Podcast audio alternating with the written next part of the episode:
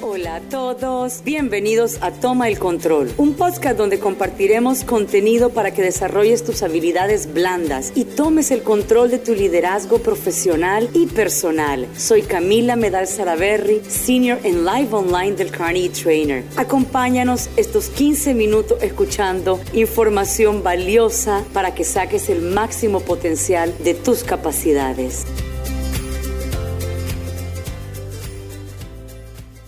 ¿Qué es la resiliencia? La resiliencia se refiere a la capacidad que tenemos todos los seres humanos de reaccionar de forma adecuada en el momento preciso ante un entorno que está totalmente volátil, incierto, complejo y ambiguo.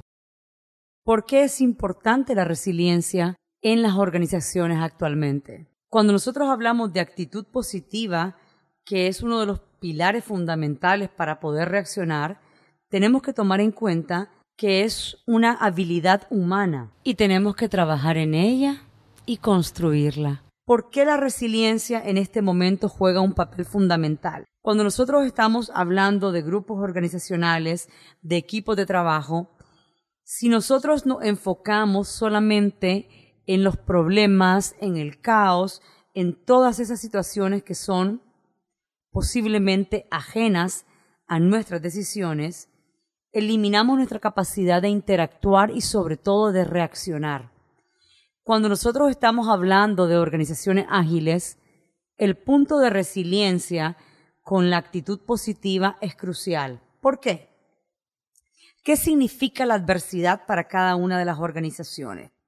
Muchos de nosotros nos estamos encontrando en un entorno en donde nuestros mercados cambiaron. El comportamiento de nuestros clientes cambió la reacción y los métodos en donde nosotros ponemos nuestros productos o servicios, por ende, tiene que cambiar. Cuando hablamos de resiliencia, según los estudios, era una competencia o una habilidad esencial que antes no era tan fundamental. Hoy en día es crucial. Solo las organizaciones que estén fomentando y construyendo esta habilidad en cada colaborador van a lograr salir adelante.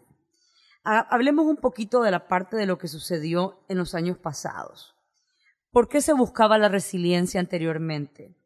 El elemento número uno era, estaba relacionado con la parte de que las personas se sentían cansadas con toda la cantidad de tareas, eh, las horas exhaustivas de trabajo, los cambios organizacionales, las dificultades en las relaciones interpersonales, ya sea con tus pares, con tus jefes directos, con tus colaboradores a cargo, la estabilidad laboral. Y esto nos vino a, a, pegar de una forma u otra en términos de cómo nos vamos a comportar como organización. Esto se aplica a cualquier giro de negocio o industria. ¿Por qué? Porque es una tendencia de comportamiento humano. Si nosotros queremos sobrellevar esta crisis, sobrellevar los, los momentos que son tan retadores, tan complejos, tenemos que fomentar que en cada miembro de la organización exista esta capacidad de reinventarse. En un estudio que hizo Del Carnegie, encontró que en el 72% de las respuestas, las personas habían experimentado condiciones de adversidad. Es decir, que de cada 100 personas, 72 estaban sintiendo dificultades para adaptarse. ¿Qué es lo que está pasando? En algunas industrias y en algunas organizaciones las personas están trabajando desde casa. En otras, por el giro del negocio, les es imposible. Tienen que adaptar sus procesos a la realidad de que estamos viviendo a nivel global. Cuando nosotros hablamos de tener pensamiento positivo o actitud positiva, que es un comportamiento humano que nace de ser resiliente, tenemos que ser un poquito más humildes desde la perspectiva de análisis. ¿Qué quiero decir con esto? No es ser feliz el hecho de tener actitud positiva.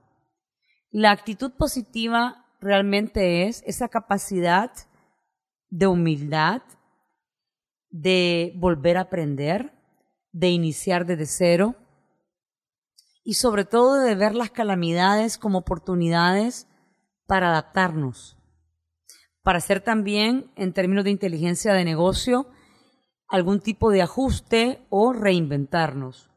Cuando hablamos de ser resilientes, que está muy, muy de moda, la gente lo repite muchísimo, es realmente tu capacidad de responder ante tanto caos. De forma individual, cuáles son las barreras o los impedimentos que podemos tener. Las personas no somos realmente altamente resilientes. Más de un 38%, según los estudios realizados, tiene baja resiliencia.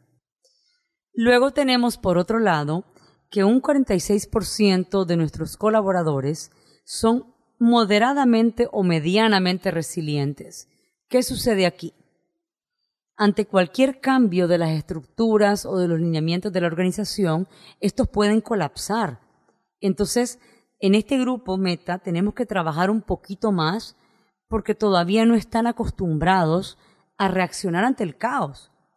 Y un índice que nos tiene que llamar más la atención es que solo el 16%, es decir, de cada 100 personas, solo 16 son altamente resilientes. Cuando hablamos de por qué es importante la resiliencia, tenemos que tomar en cuenta las competencias y las habilidades esenciales que la apoyan. No podemos construir una actitud positiva que nos permita reaccionar con los impulsores y sobre todo con los métodos adecuados si no somos resilientes. Es una palabra que mucho, mucho se platica, mucho se conversa y a muchas personas hasta le cuesta pronunciar. Lo que tenemos que comprender es el comportamiento humano que estamos buscando y el impacto del mismo. Cuando nosotros hablamos de la capacidad de respuesta constante entre las personas, los departamentos, el área de servicio, a los clientes, el 77% de nuestros resultados va a depender de ese empoderamiento que nosotros garanticemos en los equipos. Entonces, ¿qué, ¿qué, podemos hacer nosotros para crear espacios de trabajo, eh, ambientes de trabajo que sean realmente resilientes y que las personas tengan un pensamiento de luz verde. Cuando hablamos de pensamiento de luz verde es esa capacidad de generar ideas ante los problemas. Ya sabemos que estamos en un entorno muy complejo y la complejidad siempre nos crea ambigüedad de reacción. No sabemos claramente cuál es la decisión adecuada a tomar.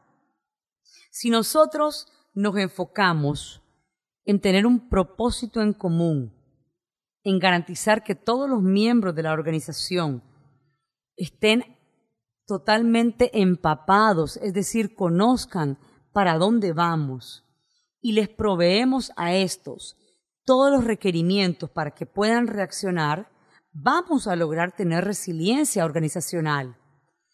Algunas personas me han consultado, ¿qué tiene que ver esto con la actitud positiva? Vámonos a una parte un poquito más técnica. Cuando nosotros hablamos de actitud positiva, muchas personas piensan que es tu capacidad de ver algo de solución dentro del caos. La actitud positiva realmente es una forma de vida. Es una forma en la que vos decidís que pese a cualquier problema que tengas, pese a cualquier situación difícil, vas a buscar una solución o vas a aprender del caos. La actitud positiva tiene que estar fundamentada sobre varios elementos. El primer elemento es la autoconfianza. Un colaborador que no tiene autoconfianza no puede crear una actitud positiva, porque si no se siente con la capacidad de reacción, posiblemente las dudas de sus capacidades, de la forma en la que puede responder ante el caos, le hagan un impedimento de acción. Luego, cuando ya logramos nosotros trabajar sobre la actitud positiva, tenemos que enfocarnos en esta inteligencia social, que es donde viene la parte de resiliencia. La inteligencia social se amarra de todas estas competencias. Si yo no logro crear una cooperación de equipo, mi capacidad de reacción como organización no va a ser la misma. Entonces, adicional a tener una buena actitud y tener autoconfianza, tenemos que tener lo que denominamos inteligencia social, porque todas las personas en las organizaciones trabajamos con distintos departamentos. Es más, nuestro resultado depende de acciones de varias áreas. Cuando ya logramos hacer esto, nos podemos montar un poquito a la parte de la capacidad de acción, que es donde nosotros tenemos que ser ágiles. ¿Por qué? Estamos en una complejidad demasiado fuerte en este momento y todos tenemos que tener una capacidad de reinventarnos. Muchas personas tienen el concepto que tener actitud positiva es andar sonriendo, es decir que todo va a estar bien. Yo a veces hasta lo digo, seamos felices. La actitud positiva no es eso. Es más bien ese llamado interno que tenemos a comprender que tenemos una matriz de acciones en donde podemos reaccionar. ¿Qué quiero decir con esto? Tenemos que analizar cuál es la razón del problema. Los problemas actualmente son externos. Luego tenemos que identificar las acciones o las posibles soluciones. ¿Qué puedo hacer yo para garantizar que mi compañía, mi producto y mi servicio se mantenga a flote? Luego también tenemos que pensar un poquito lo que llamamos luz verde, pensamiento de creatividad. ¿Qué puedo crear yo distinto o hacer distinto para lograr que mi producto o servicio se mantenga a flote aún en la adversidad? Y lo más importante, ¿cuál va a ser el impacto con mi cliente? Esto me recuerda un pensamiento sobre colaboradores contentos, colaboradores felices, van a atender a tus clientes de la mejor manera posible. Es decir, van a dar un servicio con calidad y calidez. Ahorita hagamos la pregunta y muchos de nosotros vamos a tener la respuesta muy clara. ¿Qué estamos haciendo para nosotros fortalecer la actitud positiva y la resiliencia en cada miembro de nuestra organización? Las personas siempre van a apoyar un mundo que ayudan a construir. Muchas gracias.